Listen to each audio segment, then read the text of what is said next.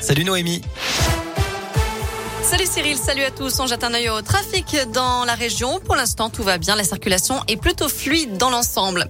À la une, l'église n'a pas su se démarquer de la culture de l'époque, une culture du silence ou du déni, où on cherchait avant tout à protéger l'institution.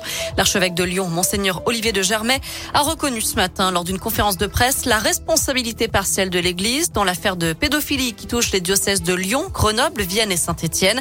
Plusieurs personnes affirment avoir été victimes d'agressions sexuelles commises par le père Louis Ribes dans les années 60, 70 et 80 lorsqu'elles étaient mineures. Une douzaine se sont déjà manifestées, mais il y aurait au moins 50 victimes d'après l'évêque de Saint-Étienne.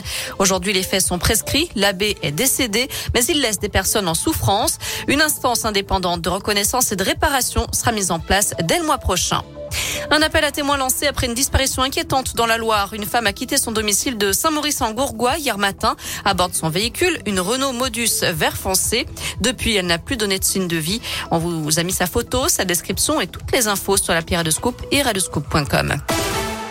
Dans le reste de l'actu, l'acteur Gaspard Huliel, victime d'un accident de ski hier soir en Savoie. Il a été retrouvé inconscient hier en fin de journée à la Rosière. On ne connaît pas les circonstances exactes de son accident, mais il aurait été percuté par un autre skieur. L'acteur qu'on a vu notamment dans le film Un long dimanche de fiançailles a été transporté en hélicoptère vers le CHU de Grenoble. Son pronostic vital était engagé.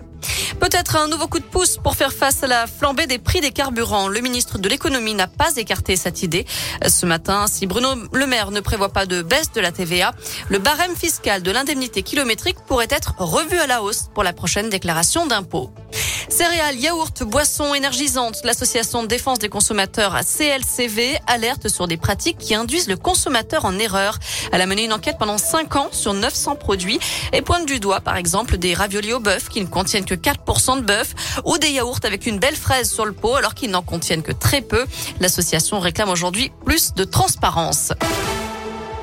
À la page des sports du foot, à suivre ce soir, le Clermont Foot reçoit Strasbourg à 19h, match en retard de la 19e journée.